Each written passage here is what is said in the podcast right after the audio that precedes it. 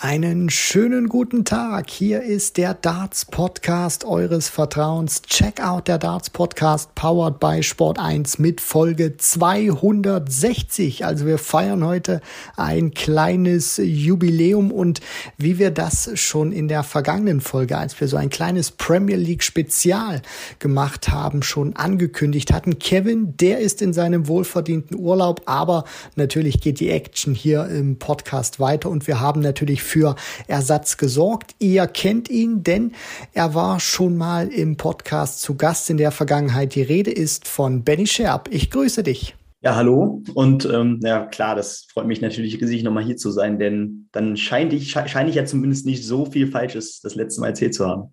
Nein, überhaupt nicht. Und wir haben heute, das äh, denke ich, kann ich mal schon so äh, raushauen, eine schöne Folge vor uns. Denn natürlich ist in der vergangenen Woche, wir nehmen heute am 3. Juni, am Freitagabend auf, in der vergangenen Woche ein bisschen was passiert mit dem European Tour Event von Zwolle. Aber natürlich hat auch äh, noch was anderes stattgefunden. Und zwar das World Senior Darts Masters, das allererste in der Geschichte, was auch auf Sport 1 Netz übertragen wurde und dort äh, zu sehen war. Und äh, eingangs jetzt mal die Frage an dich, Benny. Wie hattest du dein vergangenes Wochenende strukturiert? Hast du European Tour und das World Senior Masters geguckt oder mehr oder nur ausschließlich das European Tour Event von Zwolle? Wie bist du da aufgestellt gewesen? Ja, also ähm, ehrlich gesagt habe ich mich dann doch tatsächlich größtenteils ähm, auf Zwolle konzentriert, äh, wobei Natürlich guckt man dann auch, auch, mal auf den Kalender, wann spielt wer.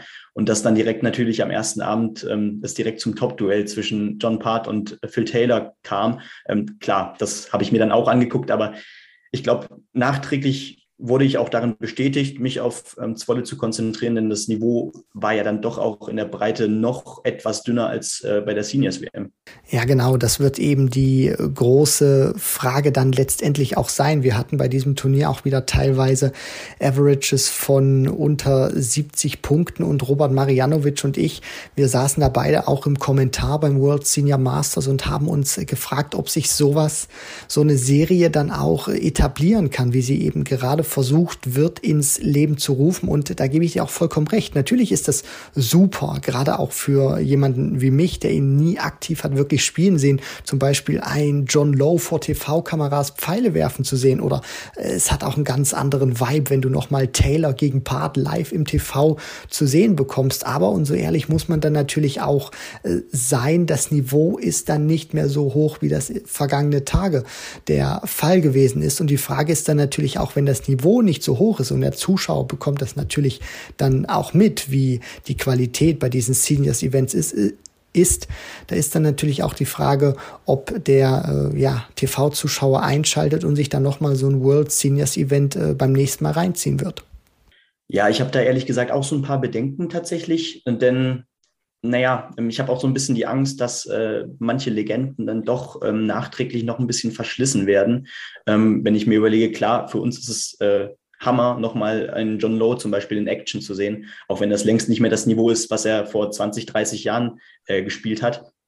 Aber ähm, ich glaube, gerade für viele, die äh, die Spieler schon damals verfolgt hatten, könnte das langfristig vielleicht sogar sehr schmerzhaft werden, weil sich dieses Bild, dieses legendäre Bild von manchen Spielern so ein bisschen äh, verändert ähm, und das vielleicht auch nicht so zum Positiven und ähm, diese, diese positiven Erinnerungen, die man hat äh, an bestimmte Spieler, die werden vielleicht so ein bisschen überlagert durch, durch die, ja, durch die ähm, ja, Gegenwart. Und ähm, ich glaube, gerade auch wenn man das Niveau sieht, das ist mal einmalig vielleicht äh, oder äh, auf wenige Events verteilt im Jahr mal ganz interessant, aber man sieht ja jetzt schon den Umschwung äh, von der WM tatsächlich jetzt zum Masters. Ähm, das Interesse, das ist schon definitiv eher abgeebbt.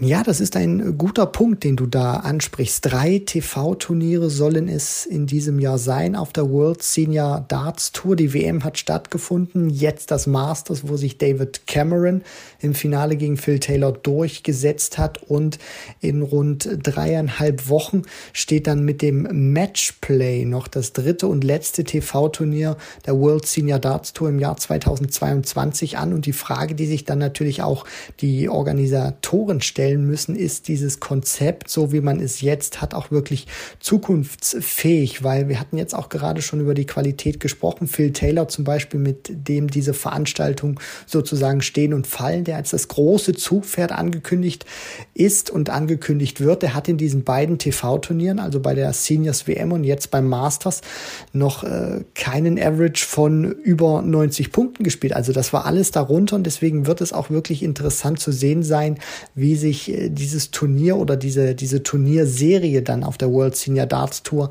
entwickelt. Und was natürlich auch immer so ein, so ein Stück weit vielleicht, ich will nicht sagen, das Negativ ist, ist eben, dass man diesen ganz großen Kontrast hat. Und da machen wir jetzt natürlich auch den Umschwung zu den äh, PDC-Turnieren, weil man merkt dann natürlich schon, ähm, jetzt auch in der Woche bei Sport 1 hat es den 16. Premier League-Spieltag am Donnerstag und am Freitag ging es dann weiter mit dem World Senior Darts Masters. Und da hast du natürlich schon gemerkt, das hat eine ganz andere Qualität, ganz andere Geschwindigkeit, Intensität, wobei man natürlich auch sagen muss, es ist schwierig, so ein PDC-Turnier mit so einem Seniors-Event zu vergleichen, weil so ein World Seniors Event natürlich auch auf ganz anderen Ebenen abholen soll. Da würde ich sagen, machen wir jetzt auch einen Haken daran beim World Seniors Event, beim Masters und kommen jetzt zur PDC Tour. Da hat das European Tour Event von Zwolle vergangene Woche stattgefunden, ist also auch schon ein paar Tage her. Da hat sich der Bully Boy Michael Smith durchgesetzt. Und Benny, bevor wir da ein bisschen detaillierter reingehen, erstmal so ein grober Überblick, wie hat dir dieses Turnier gefallen? Wir hatten unter anderem viele Gesetzte, die sich direkt zum Auftakt verabschiedet haben. Ja, genau. Erstens das und zweitens ähm, hatten wir auch einige Spieler in Runde 1 dabei, ähm, ja, die man äh, dieses Jahr beziehungsweise generell in den letzten Jahren eher selten gesehen hat. René Adams hat sein Debüt seit vier, fünf Jahren, glaube ich, wiedergegeben auf der European Tour, ähm, hat immerhin, ja, da Jermaine Batimena auch drei Legs abknüpfen können. Und ähm, ja, auch ein Jelle Klaassen ist jetzt äh, wie, wie in einem Doubleheader eigentlich ähm, direkt wieder zurück gewesen auf der European Tour. Und zweimal in Folge hat er auch direkt die zweite Runde erreicht. Ähm, ich glaube, da könnte man vielleicht, vielleicht sogar langfristig sagen, ähm, Jelle Klaassen muss man definitiv im Januar dann wieder auch die äh, Tourcard zutrauen. Aber was du schon sagtest, genau, in Runde zwei sind einige gesetzte Spieler wieder ausgeschieden. Ähm, das zeigt, da, da, zeigt sich auch wieder dieses Niveau, was sich in der Breite echt immer weiter annähert. Und ähm, die Bestätigung davon ist eben auch, dass äh, Gerwin Price direkt rausgeflogen ist und Peter Wright auch gerade so nur den letzten Tag äh, erreicht hat, ähm, dass da auch selbst die, äh, ja, die Top-Gesetzten, beziehungsweise nicht die Top-Gesetzten, sondern die Top 2 der Order of Merit, ähm, ja, immer öfter eigentlich auch ähm, ja, in ihren ersten Spielen ausscheiden, was natürlich auch an ihrer Form momentan liegt. Vielleicht äh, ist es bei den Top-Spielern wie zum Beispiel einem Wright, einen Cullen, einen Price, MVG zähle ich da auch mit rein, auch wenn er natürlich drei European Tour Turniere in diesem Jahr äh, gewonnen hat, aber zuletzt wieder ein bisschen schwankender unterwegs war. Vielleicht tun die sich auch alle so schwer, weil das auch wieder ein kompletter Umschwung sozusagen ist. Also während der Lockdown-Zeit oder während wo, oder während der Zeit von Corona, wo das Ganze noch ein viel größeres Thema war als zum Beispiel äh, jetzt. Da wurden wenig Turniere gespielt. Die, Euro, die European Tour war sozusagen nicht wirklich existent, konnte nicht so stattfinden, wie sie eigentlich stattfinden sollte. Was schade ist. Deswegen freut es einen natürlich umso mehr, dass sie jetzt wieder in ihrer kompletten Blüte zurück ist. Und äh, man muss natürlich auch sagen, für solche Topspieler. So ein Umschwung sozusagen von 0 auf 100 ging es jetzt wieder los. Die Belastung wird auch wieder größer oder vielleicht kommt es auch einem so vor, dass der Turnierplan äh, größer oder gefüllter ist als jemals zuvor, weil du eben aus diesen zwei Dürrejahren kommst, wo du eben immer in Blöcken gespielt hast und sich die Turniere nicht wie im normalen Kalender immer aneinander rein. Vielleicht ist es auch deshalb so, dass diese Top-Spieler nicht immer ihre besten Darts auf der European Tour spielen können, weil sie eben aufgrund der Premier League zum Beispiel äh, müde sind. Kann das so ein Faktor sein? Ja, definitiv. Ähm, das spielt da auch mit rein, auf jeden Fall. Ähm, wobei ich das auch, da sehe ich auch noch einige andere Faktoren. Äh, zum einen natürlich, ähm, ich glaube, ein Michael van Gerben oder auch ein Peter Wright, der auch ja schon mal 23 Titel in einem Jahr geholt hat, die kennen eigentlich aus der Vergangenheit meist nur diese fast schon pure Dominanz. gut, beim Michael van Gerben ist das wieder jetzt auch schon ein paar Jährchen her, aber dennoch muss man, glaube ich, sagen, das Selbstverständnis, äh, dennoch die Tour komplett zu dominieren, das ist, glaube ich, immer noch da und das setzt natürlich auch noch mehr Druck frei ähm, und setzt dich selbst noch mehr unter Druck. Und ich glaube, ähm, man muss sich als Topspieler heutzutage wirklich äh, davon verabschieden, diese komplette Tour zu dominieren, wie ein Phil Taylor oder dann danach eben auch zum Beispiel ein Michael van Gerven, weil äh, sich dafür, wie gesagt, das Niveau in der Breite so gut entwickelt hat. Und das liegt ja auch an den immer größer werdenden Möglichkeiten für die Spieler, ähm, ja, an ihrem Game zu drehen. Und ähm, jetzt dieses Wochenende ist zum Beispiel ja wieder Development Tour, ähm, die auch in Deutschland sehr gut besucht wird. Ähm, das sind alles so, ja, Punkte, die vielleicht da auch mit reinspielen. Ja, und umso erstaunlicher ist es natürlich auch, wenn es Spieler immer wieder schaffen, über Wochen beziehungsweise dann auch mal sicherlich zwei, drei Monate äh, gut zu spielen. Und einer, der gerade so ein richtiges Momentum hat, das ist der äh, Sieger dieses Events vom European Tour Event in Zwolle, der Bully Boy. Michael Smith, der hat jetzt die Dutch Starts Championship gewonnen. Der hat Players Championship 14 und 15 in einer ja, Art und Weise auch äh, gewinnen können, sich unter den Nagel reißen können, wie ich das selten gesehen habe. Der hat den letzten Premier League Spieltag Nacht 16 gewonnen. Auch für ihn sicherlich ganz wichtig, wenn das jetzt, äh, auch wenn das jetzt zwar kein so wirklicher TV-Titel ist, der hat jetzt insgesamt in den letzten 30 Matches, die er gespielt hat, 25 davon gewonnen, fünf Niederlagen und insgesamt elfmal über 100 im Schnitt gespielt von diesen 30 Matches. Also das zeigt auch aktuell, dass der Bully Boy so eine Phase hat, wie sie Van Gerven schon hatte, wo er drei European Tour Events gewinnen konnte. Also gerade muss man sagen, der Bully Boy vielleicht der Spieler mit dem größten Momentum. Definitiv, ähm, ja, die Person, äh, die vor ein paar Wochen noch Luke Humphreys war, das ist jetzt vielleicht in diesem Monat gerade eben tatsächlich Michael Smith gewesen. Und ähm, was hat der einstecken müssen ähm, nach dem UK Open Finale gegen Danny Noppert? Ähm, äh, da, also auf Social Media konntest du wirklich so viele äh, Schlagzeilen lesen, ähm, wo man sich wirklich dachte, ähm, Habt ihr, habt ihr die Spiele vor dem Finale tatsächlich gesehen? Ähm, beziehungsweise habt ihr auch das WM-Finale gesehen, was ja dann doch mit 7 zu 5 nicht so unknapp war. Ähm, am Ende glaube ich, ähm, ihn scheint das nicht zu interessieren, äh, diese, dieser Finalfluch in Majors zum Beispiel. Ähm, er spielt weiter seinen Stiefel runter und ähm, er hat ja auch, glaube ich, nach dem UK Open Finale gesagt, ich glaube, da war das, als er meinte, er ist einfach nur sauglücklich darüber, dass er äh, mit seiner Leidenschaft äh, so viel Geld verdienen kann und ähm, die Art äh, auf der Bühne, äh, damit begründen ja manchmal die Leute, ähm, dass, er, da, dass er deswegen eben diese großen Finals gewinnt, ähm, dieses dann doch relativ schlaffe, dann mal schnell die Schultern hängen lassen und Co. Ähm, das gehört einfach zu einem Michael Smith und das hängt, glaube ich, weniger damit zusammen, ähm, dass er jetzt so viele Major-Finals äh, verloren hat. Aber das Timing, das Momentum, das ist gerade auf seiner Seite und dieser erste Major-Erfolg, der wird sehr bald kommen, da bin ich mir sehr sicher. Ja, es ist schon auffällig, auch was du gerade beschrieben hast, Benny. Ich meine, der hat in so vielen ganz großen Finals gestanden. Er hat das Masters-Finale gespielt, zweimal WM-Finale. Der stand im Finale der Premier League, im Finale vom World Matchplay, unter anderem, um das jetzt nur mal so, so ein bisschen aufzudröseln. UK Open natürlich in diesem Jahr. Und was einfach auffällt, ist das, was du gerade schon gesagt hast. Er, er bricht einfach nicht zusammen. Also er, er zerschellt einfach nicht. Auch wo man jetzt dachte, UK Open muss er eigentlich gewinnen. Jeder hat ihn gefühlt schon zu diesem Sieg ähm, zugeredet oder gesagt gegen Danny Noppert, das muss er jetzt machen. Und dann verliert er das Ding. Und jeder sagt, je, jetzt, das kann der Moment sein, wo er zerbricht. Und er kommt einfach immer wieder zurück. Ich glaube, in der Premier League waren es danach zwei Spieltage in Folge, wo er das Finale erreicht hat. Jetzt nochmal an Nacht 16 ganz wichtig auch für ihn gewesen, dass er sozusagen nicht der einzige Spieler war, der, der keinen Abend gewinnen konnte. Also Michael Smith war tatsächlich noch der Letzte, der gefehlt hat. Und er hat das noch rumgerissen. Und man hat auch gesehen, wie viel ihm das bedeutet hat, dass dann sozusagen alle acht Premier League-Spieler, die in dieser Saison dabei waren, mindestens einen Abend gewinnen konnten und der Bully Boy eben auf dem letzten Drücke an Nacht Nummer 16. Und das bringt mich mal zu meiner nächsten Frage beziehungsweise These. Wenn Michael Smith diesen Premier League-Abend nicht gewonnen hätte, wäre er dann im Viertelfinale nach 0 zu 4 Rückstand in Zwolle gegen Mervyn King wieder zurückgekommen? Ich weiß, das ist sehr hypothetisch.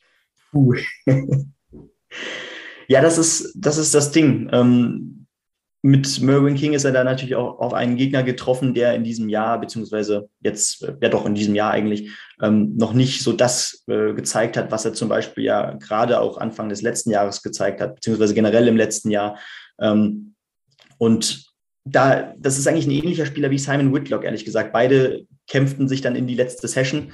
Äh, ins Wolle, was äh, für beide eine Besonderheit war, weil sie auch beide bisher kein hervorragendes Jahr spielen. Und ähm, die haben ein angeknackstes Selbstbewusstsein. Michael Smith, Smith geht dann wiederum, wie du schon richtig sagtest, mit dem Rückenwind aus der Premier League dann in dieses Turnier ähm, und ja, geht durchaus äh, gut durch dieses Turnier bis dahin. Ähm, und ähm, dann kann das vielleicht tatsächlich auch so dieser letzte Funken sein, der ähm, das dann möglich gemacht hat. Aber ich wage da eigentlich keine Prognosen. Ja, also was sich auf jeden Fall festhalten lässt, Michael Smith aktuell vielleicht äh, der heißeste Spieler, wenn es darum natürlich auch geht, weil er unglaublich viel zurzeit äh, gewinnt. Und er wird jetzt natürlich auch versuchen, diesen Schwung mitzunehmen. Also wir nehmen hier am Freitagabend auf. Das heißt, es sind noch ein paar Stunden, bis das US Darts Masters losgeht im Hulu Theater im Madison Square Garden, wo Michael Smith, der Bully Boy, auch mit dabei sein wird. Und da wird man jetzt auch mal sehen, ob er diesen Schwung auch wieder mitnehmen kann.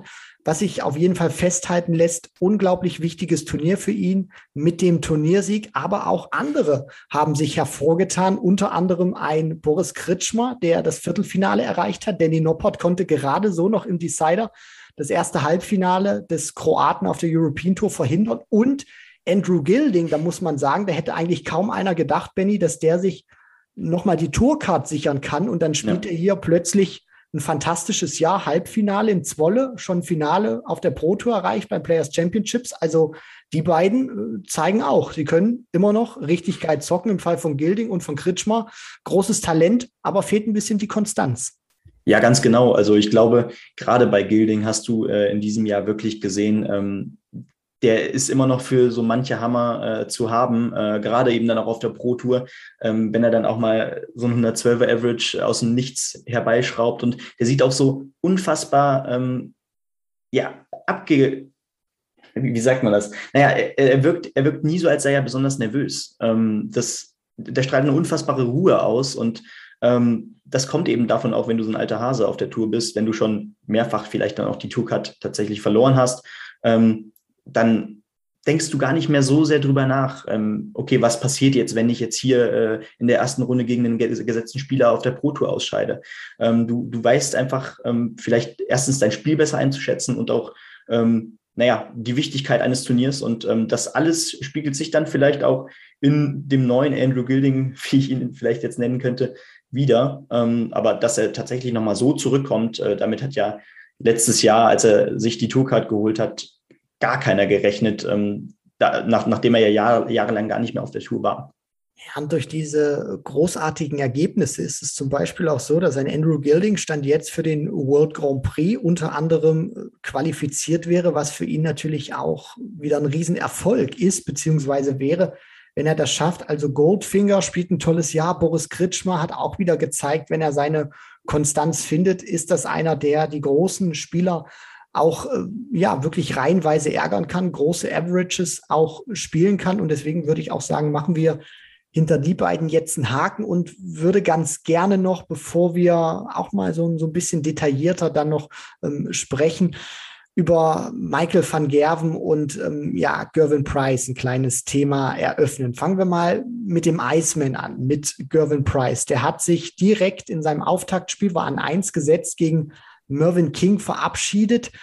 Was mir auffällt, ist, er sucht seine Konstanz, er sucht, wie ich auch finde, seine Lockerheit, sein Selbstverständnis. Also er spielt für mich aktuell überhaupt nicht so, wie Gervin Price das tut, wenn er selbstbewusst ist. Ja, das kann ich tatsächlich nur unterschreiben. Ähm, und das sieht man dann ja auch an bestimmten Spielen. Ich erinnere mich da an äh, das Spiel gegen Adrian Lewis. Ähm, das müsste das European Tour Turnier jetzt vor Zwolle gewesen sein. Ähm, da sind die beiden ja nach dem Spiel echt nochmal aneinander geraten, wo man sich wirklich dachte, ähm, so hat man Gerben Price tatsächlich noch nicht gesehen. Adrian Lewis wiederum schon, aber ähm, ja, er, bei ihm scheinen so ein bisschen gerade, ähm, ja, bei ihm scheinen die Nerven so ein bisschen äh, durchzuleuchten, sage ich mal. Ähm, er ist enttäuscht mit seinem Spiel. Ähm, er sieht, dass Peter Wright ordentlich was liegen lässt. Ähm, und ich glaube, der ist auch richtig, richtig geil, wenn ich das so sagen darf, äh, auf diesen äh, ersten Platz in der Order of Merit.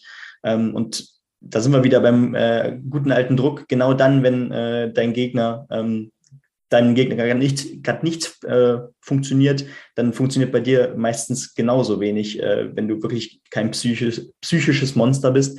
Und ja, dass er dann auch wieder gegen einen Mervyn King rausfliegt, der, wie auch eben schon angesprochen, ähm, nicht das beste Jahr spielt und definitiv ähm, vielleicht auch im ganzen Spätherbst seiner Karriere ist. Ähm, das äh, schmerzt, glaube ich, echt besonders. Ja, und was mir bei Price auch immer so ein Stück weit auffällt, ist, dass er er hat immer dieses, dieses Image gepflegt, äh, dass diese Buhrufe, was damals auch, sage ich mal, richtig groß geworden ist, dann in diesem Grand Slam-Finale 2018 gegen Gary Anderson, dass ihn diese Buhrufe nicht interessieren. Dann ist er Weltmeister geworden, Nummer eins der Welt. Und plötzlich, finde ich, meldet er sich gefühlt so nach jedem Turnier oder jedem Premier League-Spieltag zu Wort und äh, hat irgendwas auszusetzen. Entweder ist es die, die Crowd oder ist es irgendwas mit dem, mit dem Gegner gewesen. Also er macht auch aus meiner Sicht ein bisschen zu viele Nebenkriegsschauplätze auf. Und auf mich wirkt er auch immer so, dass er das alles total nah an sich ranlässt. Also da, da, da fällt mir Bendy spontan dieses eine Bild da ein. Ich glaube, nach einem Premier League Spieltag war das, wo er ausgebuht wird und dann in die Kamera sein Gesicht hält, wo er weint.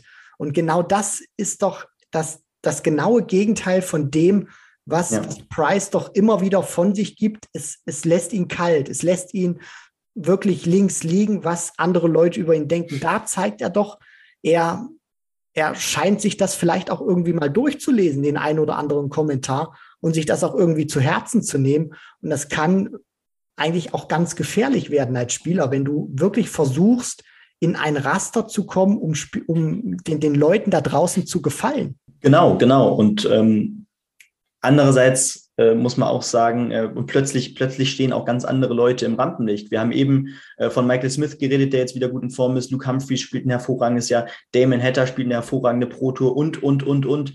Danny Jansen, man könnte noch so viele Namen nennen, äh, die gerade äh, die Schlagzeilen der Tour dominieren. Und ähm, das ist, glaube ich, auch gar nicht so leicht zu verstehen, erstmal, wenn du äh, so lange, ähm, wenn auf dir so lange dieser Fokus lag und ähm, dann funktioniert es nicht mehr und ähm, du versuchst dich irgendwie dann auch vielleicht so in gewisser Weise äh, wieder ins Rampenlicht pushen zu wollen, ob das jetzt spielerisch ist oder ob das jetzt vielleicht auf der Bühne ähm, durch seine bloße ähm, ja, Präsenz ist. Ähm, und das sind diese Aktionen, die du eben auch angesprochen hast, Christian. Und ähm, das sieht gerade sehr bedenklich aus und das ist tatsächlich bei Gowan Price in meinen Augen noch ein bisschen prekärer als bei Peter Wright, definitiv. Glaubst du, ich weiß, das ist jetzt eine, eine ziemlich fiese Frage, dass er rechtzeitig zum Matchplay wieder in die Spur finden kann? Ja, ich finde, ähm, wir müssen generell noch ähm, sehr vorsichtig sein mit äh, bestimmten Prognosen, ähm, weil die meisten Majors eben noch anstehen. Ähm, natürlich hatten wir jetzt die UK Open, äh, eines eines der, meiner Lieblings-Majors, ehrlich gesagt. Ähm, aber die wichtigsten äh, Highlights, die kommen noch. Und ähm, ich glaube, danach kann man äh, eine Pro Prognose äh, vornehmen, äh, wie tief diese Krise jetzt wirklich geht. Ähm, aber wenn natürlich jetzt dieser Abwärtsstrudel weitergeht, äh, dann ähm, sieht es sehr dunkel aus fürs World Matchplay und dann kommt es natürlich auch auf die Auslosung an. Wenn man dann auf, äh, ja, auf so ein auf so einen jungen Spieler wie Danny Jansen jetzt treffen würde, ähm, der, glaube ich, auch ganz ziemlich, ziemlich gute Chancen, beziehungsweise fast schon sicher ist beim Matchplay. Ähm, der kommt da mit so viel Selbstbewusstsein, mit so viel Rückenwind rein. Ähm, das könnte ein sehr, sehr heißes Match werden, zum Beispiel. Ja, weil du das auch äh, gerade nochmal ansprichst mit dem World Matchplay. Also wer da zum Beispiel aktuell in der Pro Tour Order of Merit ist, an Position 3 Nathan Aspinall, davor Damon Hatter oder an 1 Ryan Searle. Also das sind schon äh, knackige Gegner, wenn du die dann tatsächlich auch bekommen würdest, wenn du nicht in deiner besten Form bist. Und äh, deswegen bleibt das auch sehr interessant zu sehen, ob sich der Iceman fängt. Er hat jetzt ein paar World Series Turniere, auch noch ein paar Players Championship Events, sofern er natürlich die PC Events äh, mitspielen möchte, weil da ist jetzt sicherlich auch ein bisschen Luft jetzt durch die World Series Events und einer, der darüber sicherlich auch ein bisschen froh sein wird, weil er dadurch äh, sein Handgelenk und seinen Arm schonen kann. Das ist Michael van Gerven. Der ist in der dritten Runde, also im Achtelfinale, in Zwolle ausgeschieden hat eine überragende Partie gespielt gegen Jelle Klaassen. Aber da muss man auch sagen, die beiden, wir müssen das jetzt nicht thematisieren und nochmal aufmachen. Die haben eine ja. Vorgeschichte, weswegen sie auch nicht ihre Hände schütteln. Und man weiß, dass Van Gerven da eben besonders motiviert ist. Was aber auffällt, ist, dass nach dieser guten Phase, sehr guten Phase, die er hatte mit den drei European Tour Events, die er da gewinnen konnte, jetzt auch in der Premier League aktuell nicht mehr so viel lief, ergebnistechnisch bei Van Gerven. Und da muss man sicherlich auch die Frage stellen, jetzt wo man es weiß, mit seiner Handverletzung, er wird sich nach den Playoffs operieren, also am 14. Juni, ob äh, ja diese, diese Krise, die wir immer bei Van Gerven auch herbeigeredet haben, beziehungsweise auch gesagt haben, warum ist er nicht mehr so drauf, wie er das gerne hätte, äh, Vielleicht hat das jetzt auch wirklich große Auswirkungen mit der Hand gehabt, weil die scheint tatsächlich weh zu tun, wenn es zur OP geht. Ja, ganz genau. Und ähm, dass man dann noch vor der Operation, ähm, ja, genau dann stehen die Playoffs äh, der Premier League an. Ähm, und natürlich hat er jetzt Bock, auch noch diese Premier League zu gewinnen, ähm, um endgültig äh, die Kritiker ähm, ja, erstehen zu lassen. Und Dazu kommt dann vielleicht tatsächlich der Schmerz, der dann während eines Matches plötzlich, plötzlich da ist, auch wenn es vielleicht zu 80 Prozent äh, einfach nur der, dein Kopf ist, der sagt, äh, da tut irgendwas weh ähm, oder man, man sucht nach einem Grund, wenn es gerade nicht läuft. Ähm, und dann, dann steckst du in dieser Negativspirale in einem Match drin, wie in einem Halbfinale äh, der Playoffs. Äh, andererseits habe ich das Gefühl bei Michael van Gerven, ähm, dass er tatsächlich diese, diesen Status quo auf der Tour äh, akzeptiert hat. Das hat man ja auch definitiv durch die äh, Siege auf der European Tour zum Beispiel sehr beeindruckend erkennen können. Ähm, das war das erste Mal, als ähm, ich glaube, einige Kritiker sich nicht mehr so sehr getraut haben, dann ähm, von einer Krise des Michael van Gerven zu sprechen, weil sich die Zeiten einfach, wie gesagt, geändert hatten. Aber ja, ich bin sehr gespannt, wie er sich tatsächlich bei äh, den Premier League Playoffs äh, ja, zeigt. Ja, die finden statt. Am 13. Juni gespielt wird in der Mercedes-Benz Arena. Johnny Clayton ist noch mit dabei, neben Michael van Gerven, dann natürlich auch noch James Wade und äh, Joe Cullen. Benny, jetzt, wo ich dich einmal hier habe. Ich habe ich hab gesagt James Wade, weil ich vor der Erkrankung mit ihm gegangen wäre. Jetzt muss man sicherlich abwarten, hat noch ein bisschen Zeit. Kevin hat äh, gesagt, dass er Michael van Gerven sehr große Chancen ausrechnet. Da war das aber auch mit der OP noch nicht bekannt und dass die Hand wehtut. Von den Vieren, wem rechnest du da, ich will, ich will jetzt nicht sagen, die besten Chancen aus, aber wo glaubst du, ja, der, der, der kann es machen? Das, das ist so mein Gefühl in der Hinsicht. Was sagst du? Hm. Ähm, na, natürlich kann bis dahin auch noch einiges passieren, aber ah, schwere Frage. Ähm, ich befürchte, dass Johnny Clayton äh, diese Dominanz aus, äh, aus der Hauptrunde so gesehen äh, der Premier League nicht fortführen äh, kann. Ähm, und ehrlich gesagt äh, ist Joe Cullen für mich auch zu schwankend. Natürlich hat er ähm, ja das Masters gewonnen im Januar, aber man hat danach auch gesehen, klar, dann kam noch hier der äh, Doppelerfolg auf der Pro Tour, aber dann kam halt auch mal wieder so ein Wochenende, an dem gar nichts lief. Und ähm, da kommt es dann wirklich äh, darauf an, was passiert kurz vor dem Turnier mit einem Joe Cullen. Ähm, ich rechne da aber ähm, auch vielleicht sogar mit einem Sieg von James Wade. Ähm, Michael van Gerven muss man abwarten. Ich würde entweder sagen, glaube ich, Michael van Gerven oder James Wade, ähm, da, naja, beide diese Situation, glaube ich, äh, kennen wie kein anderer. Johnny Clayton äh, gehört ja auch noch, auch wenn er ähm, diesen Titel schon geholt hat, ähm, zu den Leuten, äh, die noch nicht so lange in der Premier League dabei sind. Und Joe Cullen äh, ist frisch dabei. Dementsprechend äh, ist das ein Riesenerfolg, sich für diese Playoffs zu qualifizieren überhaupt. Ähm, und James Wade und Michael van Gerven, für die ist das altbekanntes Terrain, ähm, wo dann vielleicht tatsächlich ein James Wade den kleinen Vorteil hat, ähm, durch zum Beispiel eben ähm, diese mögliche Verletzung, die dann noch im Hinterkopf ist bei Michael van Gerven. Also es wäre wirklich eine überragende Saison, wenn Johnny Clayton das jetzt noch durchziehen kann. Der stand ja. an 16 Premier League Spieltagen, achtmal im Finale, also an jedem zweiten im, im Schnitt gesehen. Das ist wirklich überragende Bilanz und er wäre auch der erste Spieler nach Michael van Gerven und Phil Taylor, also dann insgesamt der dritte, der schaffen würde, seinen Titel zu verteidigen. Wir werden das beobachten. Beobachten 13. Juni Mercedes-Benz Arena Berlin. Natürlich könnt ihr da die Playoffs, wie sich das gehört, auf dem Sport 1 Sender eures Vertrauens dann natürlich auch sehen bei den Kollegen von Sport 1 werden die Playoffs dann ausgestrahlt, natürlich ausführlich dann zu sehen. Deswegen nehmt euch da nichts vor. Das ist ein Montag, weil dann am 16. Juni, das ist dann ein Donnerstag, der World Cup of Darts beginnt. Deswegen ist das damals auf den Montag gelegt worden, weil ihr wisst das alle wegen den Covid-Bestimmungen.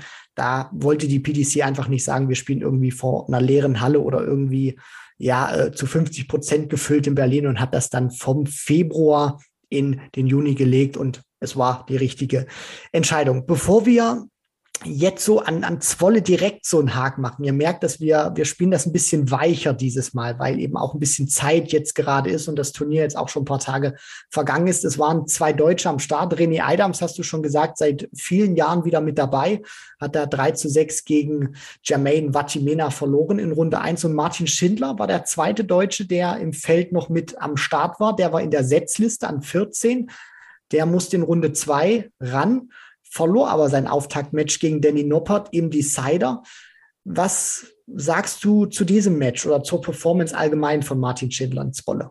Ich glaube, ähm, das war definitiv eines der Matches ähm, des Turniers. Das kann man, glaube ich, sagen. Und ähm, danach hat Martin Schindler ja, ich glaube, bei äh, Instagram auch geschrieben, äh, genau deswegen äh, ist er auf der Tour und liebt das Tourleben so, ähm, weil er gegen die Besten der Besten antreten will und ähm, es sich richtig mit anderen Spielern äh, an Bord geben will. Und das war genau so ein Match. Äh, beide absolut mit ihrem A-Game am Start und Danny, Danny Nopp hat dann halt tatsächlich mit dem ja, mit dem ganz knappen Erfolg 6 zu 5 am Ende, aber ich sehe da nur positive Zeichen weiterhin bei Martin Schindler. Ähm, spielerisch knickt er in den seltensten Fällen ein und ähm, wie oft noch, aber spielerisch ist er momentan der beste deutsche Spieler, auch wenn das eigentlich immer für mich auch so ein bisschen egal ist, ähm, dass dann immer einer besonders herausgehoben wird. Aber das ist de facto so und ähm, Martin Schindler kann mit breiter Brust in die nächsten Wochen gehen und ich bin so gespannt auf, äh, ja, auf das nächste Major-Turnier, ähm, beziehungsweise das nächste Highlight in seiner Karriere, nämlich das erste World Matchplay. Ja, also da wird Martin Schindler, das können wir jetzt schon mal äh, festhalten, wirklich definitiv äh, dabei sein. Und da freue ich mich genauso wie du, Benny, wie er sich dann äh, präsentieren wird, ob er die Nerven auch im Griff hat, weil das ist genau das eben, was auffällt bei Martin Schindler. Unter Druck wird der Kerl immer besser und sein spielerisches Niveau ist mittlerweile auf einem ja, sehr konstanten Level, hat sich da eingepegelt, gerade bei den Players Championship Turnieren. Und was jetzt immer auffällt, ist, wenn er die Nerven unter Kontrolle hat, gewinnt er mehr Matches, hat man jetzt auch auf der European Tour gesehen. Traust du ihm in diesem Jahr einen Erfolg auf den Players oder auf der Pro Tour bei den Players Championship Turnieren zu? Ja, klares Ja. Ähm, aus dem einfachen Grund, ähm, wir hatten ja, ich, ich, nee, man kann das glaube ich sogar weniger vergleichen. Ähm, die Situation schon mit äh, Gabriel Clemens, der schon mehrfach in einem, zum Beispiel in einem Proto-Finale stand, aber dass er spielerisch wirklich ähm, dieses Niveau, was Martin Schindler gerade spielt, zeigt. Ähm, das, das hatte Gabriel Clemens in der Konstanz noch nicht. Der hatte dann seine Hammer-Matches, die dann mal über die 105 gingen, über die 108 gingen. Aber der, da war dann halt auch mal vielleicht ein ähm, ja, Sieg, äh, ein Kampfsieg mit einem 88er Average dabei auf der Pro Tour. Bei Martin Schindler ist dieses spielerische Niveau tatsächlich, glaube ich, fast schon fünf Punkte höher einzuschätzen, äh, wenn er sein, seine besten Darts spielt. Und ähm, wie abgeklärt er dann teilweise auch äh, in die Matches geht gegen, gegen Top-Gegner. Ähm, da sehe ich eigentlich nur die Konsequenz, dass er zumindest, zumindest einen äh, Sieg auf der Pro Tour vielleicht noch holen wird, ähm, weil er definitiv auch zu einem der Durchstarter der Saison bisher gehören. Ja, er führt das im Prinzip genauso fort, wo er im vergangenen Jahr aufgehört hat, wo er sehr viele ja, Last Sixteens, also Achtelfinals bei den Players Championship Turnieren hatte. Jetzt kommen eben auch Viertelfinals bei der European Tour mit dazu, was er in dieser Saison schon hatte. Und er ist wirklich einer, wo du, ja, ich, ich will jetzt nicht sagen, fast enttäuscht bist, wenn er praktisch zu seinem Auftaktmatch dann, dann rausgeht. Nur das zeigt auf der anderen Seite auch immer wieder, was man Martin Schindler in Darts Deutschland mittlerweile äh, zutraut, weil er ist wirklich genauso, wie du das gesagt hast, Benny, der konstanteste deutsche Spieler. Und diese Konstanz, die er aktuell auch hat mit den teilweise richtig guten Ergebnissen, die würden sich auch ein Gabriel Clemens wünschen, ein Florian Hempel unter anderem oder auch ein Max Hopp, Ricardo Pietreczko möchte ich natürlich auch noch äh, mit dazu zählen, weil er eben auch ein Tourkartenbesitzer ist, aber sicherlich noch nicht die gleichen Ambitionen hat wie, wie Max, wie äh, Florian oder dann eben Gabriel. Wie, wie schätzt du so abseits von Martin Schindler die Deutschen ein? Wie würdest du so dieses Jahr bislang allgemein gesehen bilanzieren aus deutscher Sicht? Ähm, ich glaube, der positive Trend ist zu sehen, ähm, wenn ich äh, an Max Hopp denke, wenn ich auch an Florian Hempel denke, zumindest in den letzten äh, Proto-Turnieren. Ähm, da war ja am Anfang des Jahres wirklich Ebbe, ähm, wenn man, wenn es um Siege ging, wenn es um Preisgeld ging. Ähm, aber gerade Max Hopp, äh, der einmal jetzt auch in den letzten Tag äh, des European Tour Turniers in München war das, glaube ich, eingezogen ist ähm, und auch auf der Pro Tour jetzt äh, zumindest ein wenig konstanter wieder dabei mitspielt, ähm, der kann sich, glaube ich, äh, auch noch zu Recht äh, die Hoffnung machen, die Tourcard zu halten, auch wenn das definitiv äh, ein, ein, eine sehr schwere Aufgabe wird, ähm, weil da muss, da muss auf jeden Fall die Weltmeisterschaft stehen am Ende und da muss bestenfalls eigentlich auch, also der Championship Finals und bestenfalls auch noch die European Championship, die sehr schwer werden für ihn. Ähm, aber grundsätzlich sehe ich bei allen eigentlich einen Aufwärtstrend. Äh, Gabriel Clemens spielt sein typisches Spiel, ist ein verdammt starker Protospieler weiterhin, auch wenn es da am Anfang des Jahres auch noch weniger lief.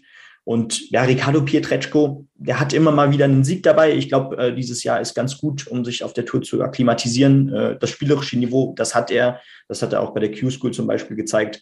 Und ähm, ja, ich bin bei ihm auch sehr gespannt, was so die Entwicklung äh, im zweiten Jahr dann ausmacht, beziehungsweise allein schon in der zweiten Hälfte des Jahres. Ja, ich finde auch, also die Deutschen abseits von Martin Schindler natürlich gerade jetzt auch mit Max Hopp, Florian Hempel und äh, Gabriel Clemens. Es wird einfach darum gehen, bei denen, dass sie ihre Konstanz dann letztendlich äh, auch wiederfinden. Klar, das ist überhaupt keine Frage.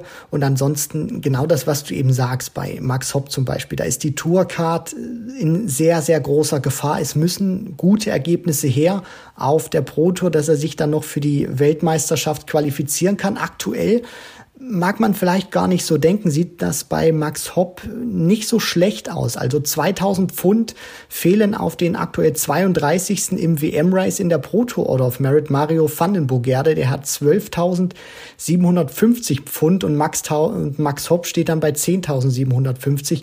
Also das ist alles noch in Reichweite für den Maximizer. Aber da müssen natürlich Benny jetzt richtig gute Ergebnisse kommen und er hat jetzt dann auch ein bisschen Zeit jetzt sicherlich, um intensiver zu trainieren. Dann kommen Players Championship Turniere. Vielleicht ist das sogar ein Vorteil, dass jetzt eben die großen Jungs auf der World Series unterwegs sind, damit man ein bisschen mehr qualitative Trainingszeit hat, um dann bei den Players Championship Turnieren wieder ja stärker oder gestärkt rauszukommen. Ja, sicherlich. Das äh, ist definitiv möglich. Andererseits ähm, kann das ihn natürlich auch aus äh, aus diesem Sprung so ein bisschen äh, rausgeholt haben. Wenn du überlegst, dass er äh, an diesem Doppel, an diesen zwei Tagen äh, pro Tour, das waren, glaube ich, ein Dienstag und Mittwoch, ähm, da ist er ja einmal ins Achtelfinale und einmal in die letzten 32 eingezogen. Davor war, war München, wie gesagt, äh, wo immerhin die dritte Runde stand ähm, bei einem European Tour Turnier. Und genau, danach äh, war leider erstmal keine Proto mehr und ähm, da hätte er sicherlich auch gerne den Schwung mitgenommen in die nächsten Turniere. Ähm, wäre da am besten direkt am nächsten Wochenende äh, wieder etwas gewesen. Äh, aber das Wichtige wird eben auch sein, sich ähm, definitiv dann bei den European Tour Qualifiern durchzusetzen, ähm, um da nochmal vielleicht einen Run zu starten, weil, ja, wie du schon richtig sagtest, ähm, die WM ist nicht weit entfernt momentan. Ähm, wenn dann wirklich nochmal vielleicht ein, ein, ähm, ja, letzter Tag äh, auf der European Tour ansteht und das weiter so geht äh, in die letzten 32 relativ regelmäßig auf der Pro Tour, dann reicht das normalerweise auch äh, für eine Weltmeisterschaft. Aber genau die Konstanz, äh, die war bei Max Hopp leider noch nie so wirklich da.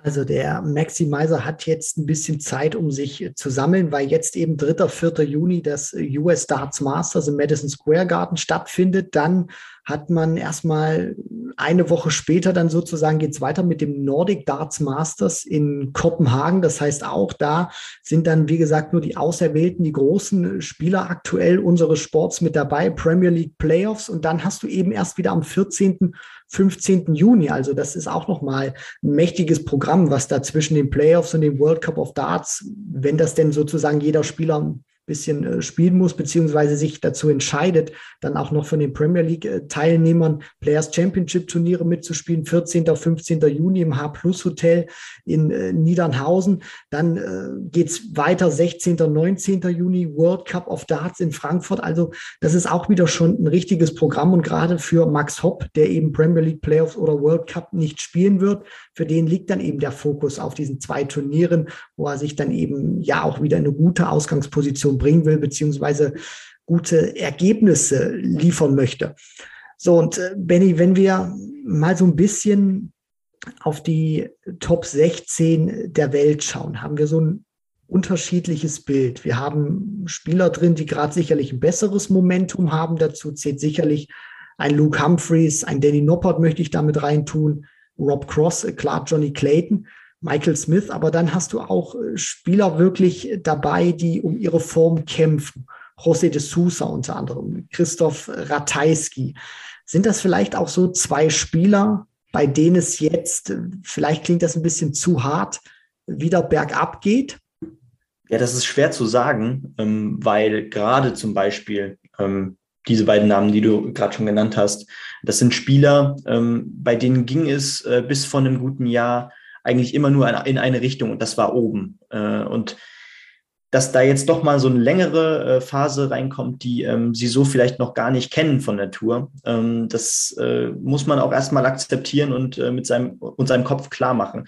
Ähm, gerade José de Sousa äh, ist dann natürlich das Beispiel. Ähm, da denke ich noch gerne an diesen, äh, an diesen Marathon, an dieses Marathon-Match von ein paar Jahren bei der Weltmeisterschaft, ähm, was ich glaube, äh, über zwei Stunden ging oder so ähm, und spielerisch auf einem auf niedrigstem WM-Niveau eigentlich stattfand. Ähm, und ein Jahr später äh, spielt er eigentlich in der Weltspitze mit. Also das war auch wirklich ein Senkrechtstarter und ähm, da jetzt mit klarzukommen, das ist sehr schwer. Aber ich würde auch äh, genauso gut natürlich Gary Anderson damit reinnehmen, der man muss ja wirklich mittlerweile kurioserweise sagen, immer noch auf Rang 6 äh, in der Order of Merit steht. Ähm, der lebt halt von diesen großen Erfolgen bei Turnieren, dass er dann doch nochmal bei der Weltmeisterschaft in ein Halbfinale einzieht und so weiter und so weiter. Ähm, und wie du schon richtig sagtest, Luke Humphreys, Danny Nopper, Joe Cullen, die sind alle noch nicht in den Top 10, aber die drücken ordentlich von hinten. Also ähm, da sind wir wieder beim Thema. Äh, die Breite, die nähert sich immer weiter an und solche Spieler könnten dann Leidtragende sein. Weiß noch, als wir uns das letzte Mal äh, unterhalten haben hier im Podcast, als du auch ein paar Spieler gesagt hast, müsste so Anfang des Jahres gewesen sein, behaltet mir die mal schön im Auge, beziehungsweise schreibt die euch auf euren äh, Zettel. Wie siehst du das denn jetzt so aktuell? Hat sich da eine von deinen ähm, ja, genannten Spielern auch so ein bisschen nach oben gepirscht? Wie, wie ist da so deine, deine Prognose, wenn du dich da noch an die Spieler erinnern kannst? Ja, ich glaube, ähm, das waren zum einen Boris Kritschmer, den wir ja eben schon angesprochen hatten, und ähm, Damon Hatter. Äh, Damon Hatter, einer der besten Protospieler bisher in diesem Jahr. Ähm, ich muss ehrlicherweise zugeben, ähm, also ich hätte, ich hätte schon gedacht, ähm, dass die es bald ähm, schaffen, tatsächlich äh, in der PDC anzukommen. Klar, Hatter war schon Teil der Top 32, aber hat auch so ein bisschen stagniert, während Boris Kritschmer sich eigentlich sein bestes Spiel meistens für die Qualifier aufgehoben hat gerade bei der European Tour, wo er dann auch mal ein 111er Average oder so zünden konnte. Aber jetzt kriegen die das auch öfter auf die Bühne. Ähm, Damon Hatter stand jetzt schon zweimal in einem Halbfinale bei der European Tour, hat jetzt schon äh, ein Prototurnier wieder gewinnen können. Ähm, und das, da ist wirklich die Konstanz zu Hause. Und ähm, Boris Kritschmer ist in meinen Augen schon noch ein Stück weiter unten einzuschätzen als ähm, Hatter vom Standpunkt momentan. Aber auch da geht es in die richtige Richtung. Wie du schon richtig sagtest, ähm, in Zwolle, ähm, Zwolle ist das beste Beispiel dafür, dass es bei ihm auch langsam in die Richtung geht, ähm, die er sich, glaube ich, auch selbst erhofft. Wie sieht das äh, auch so mit der, mit der jungen Garde aus? Keen Barry, Louis Williams, aber jetzt auch ein Danny Jansen, der in diesem Jahr schon ein Players Championship Turnier gewinnen konnte. Glaubst du, einer so von, von den wirklich ganz jungen Kerlen wird auch irgendwann einer sein, der sich nicht nur unter den Top 16 dann mal festbeißt, sondern auch mal ein Top 5 Spieler wird, auch mal einen ganz großen Titel gewinnen kann?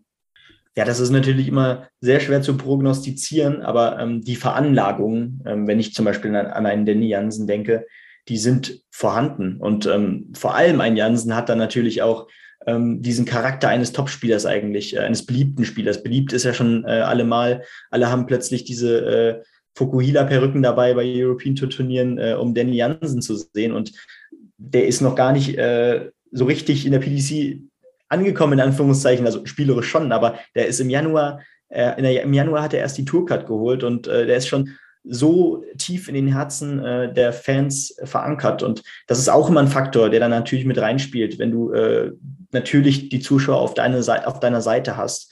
Ähm, das gibt noch einen extra Push, gerade wenn du dann vielleicht auch so ein dominanter Spieler bist, wie zum Beispiel eine Danny Jansen.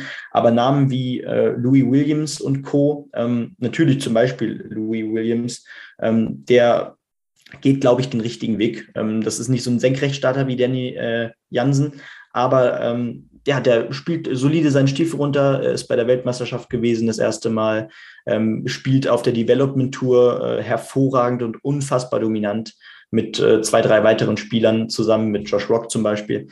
Und ähm, ja, der, der geht diesen Weg, den vielleicht auch Luke Humphreys damals gegangen ist. Erst ähm, Development Tour ähm, dominieren, immer mal wieder für einen Erfolg auf äh, der Pro Tour äh, gut sein und irgendwann, irgendwann könnte dann natürlich auch vielleicht so dieser letzte, ja, dieser letzte Funke kommen, der ihn dann äh, in die, ich weiß nicht, in die Weltspitze, aber zumindest in die Top 32 führt.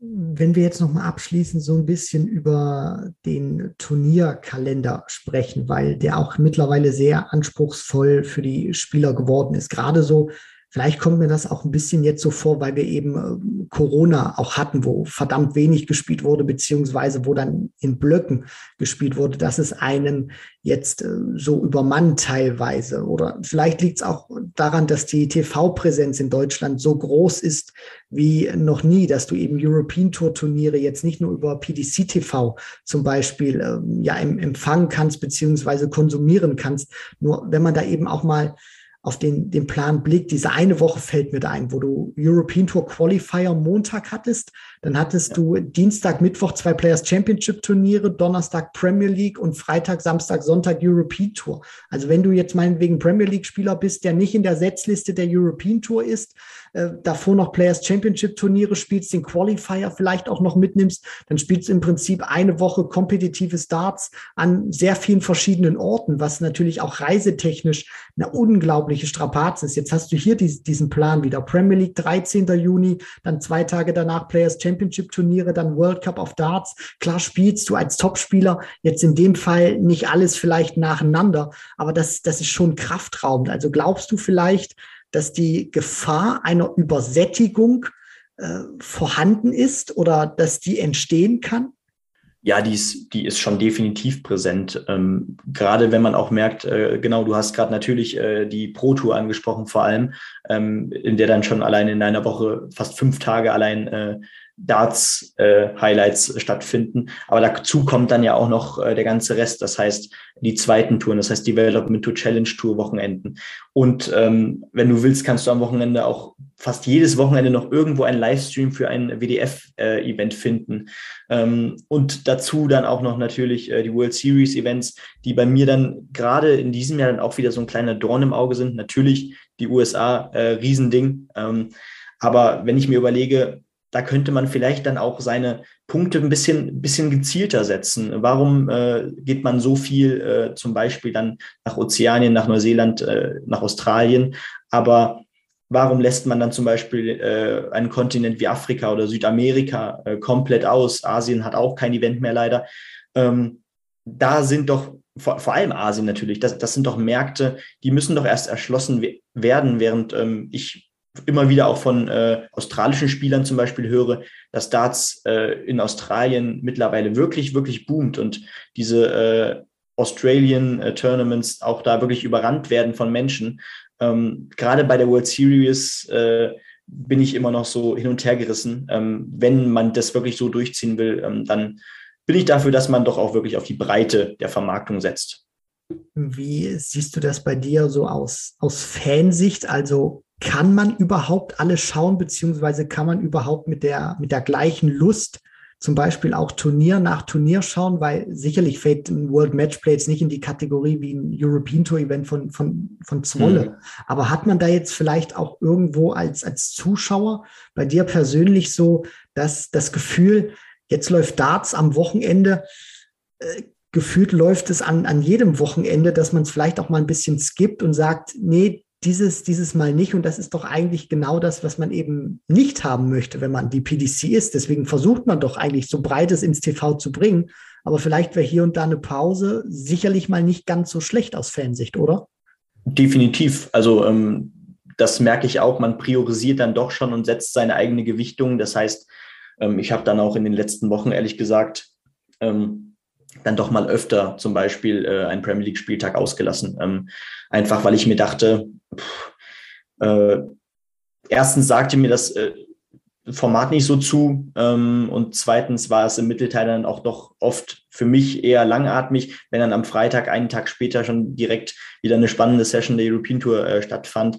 Und man genau man setzt sich dann halt wirklich seine eigene Gewichtung, ähm, was möchte ich gucken, was nicht, auch um einfach diese diese Leidenschaft natürlich auch äh, aufrecht weil man hat dann auch wirklich die Angst, dass das dann irgendwann zur Normalität wird, in Anführungszeichen, und ähm, dass man sich nicht mehr wie so ein kleines Kind dann vielleicht auch auf so ein Highlight auch freut, äh, zum Beispiel wie das World Matchplay, weil man im Vorhinein äh, wöchentlich eigentlich im, äh, ja, im Meer der Turniere fast schon ertrunken ist.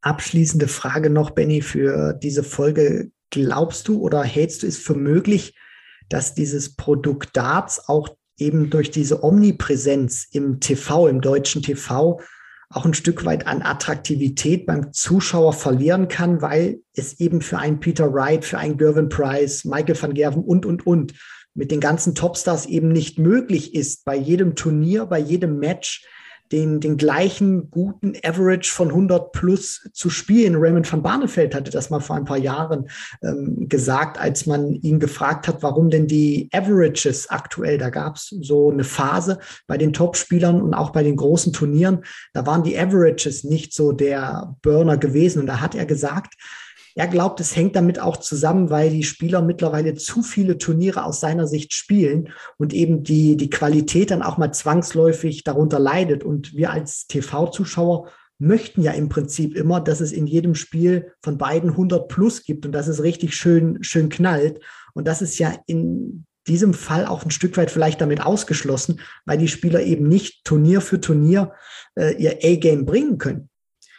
Ja, das ist, das ist tatsächlich eine sehr spannende Frage, die mich auch äh, länger beschäftigt, weil ähm, in den letzten Jahren ging es dann doch, doch ja äh, auch sehr steil ähm, mit den Darts. Ähm, aber ja, ich, ich, man merkt doch irgendwie gerade, dass ähm, zumindest die Vermarktung äh, hier ähm, ein wenig stagniert. Jeder kennt mittlerweile bestimmte Spieler, das ist richtig. Also Darts ist mittlerweile massentauglich geworden. Aber ähm, dieser nächste Schritt, ähm, Darts auf die Höhe zum Beispiel in Deutschland äh, mit zum Beispiel Fußball oder so zu hieven, wahrscheinlich wird das nie möglich sein. Aber was da dann der letzte Schritt ist, ähm, um das zu schaffen, das ist schwer zu sagen. Ähm, das liegt dann, glaube ich, auch im Auge des Betrachters. Sollte man mehr in Richtung äh, dieses Events gehen oder mehr in Richtung des Spiels zum Beispiel? Ähm, sollte man, also sollte man zum Beispiel mehr Wert legen auf das Spiel als auf die Show drumherum. Ähm, das tut mir jedenfalls immer gut, ähm, dann immer auch, zum Beispiel diese Erdung zu haben äh, von WDF-Turnieren, ähm, von diesen in Anführungszeichen echten Darts, ähm, wo es wirklich um das pure Spiel geht. Ähm, und vielleicht wäre das auch mal äh, interessanter, das auch mal mehr in die Öffentlichkeit zu bringen und damit man auch Darts vielleicht als Sport anerkannt, anerkennt, weil ähm, ich glaube, das ist wiederum in der Breite der Gesellschaft noch nicht angekommen. Äh, Darts schon, ähm, aber Darts als Sport, da bin ich mir unsicher. Also, das äh, sagt dann auch der Kollege Benny Scherb. Das war's mit Folge 260 von Checkout der Darts Podcast, powered by Sport 1. Wir hoffen natürlich auch, dass es euch in dieser Konstellation sehr viel Spaß gemacht hat. Mir, äh, Benny, auf jeden Fall. Äh, ich fand, das war ein richtig runder Talk. Mir hat das gefallen, mir hat der Input gefallen, auch die, die Themenschwerpunkte, die du dann mit reingebracht hast zu den einzelnen Spielern. Deswegen, ich bedanke mich äh, sehr herzlich, dass du heute mit dabei warst. Sehr gerne, gerne wieder. Ähm, wir sehen uns bestimmt nochmal. Ähm, und liebe Grüße an Kevin äh, im Urlaub natürlich. Ähm, ich würde mich jedenfalls freuen, wieder dabei äh, sein zu können. Also wir werden das äh, definitiv hinkriegen. Deswegen, äh, das war Folge 260 von Checkout der Darts Podcast mit dem Kollegen Benny Scherp. Ihr könnt uns natürlich ähm, überall finden, wo ihr wollt, im Podcatcher eures Vertrauens auf der Seite bei Sport 1. Den Podcast, die sind auch ein bisschen umgezogen. Also da ist alles schicker geworden. Klickt euch da auch nochmal rein. Spotify, Apple Podcast, Google Podcast. Also je nachdem, wo ihr das hören wollt im Podcatcher eures Vertrauens. dann melden wir uns nächste Woche wieder mit Folge 261. Bis dahin, macht's gut. Ciao.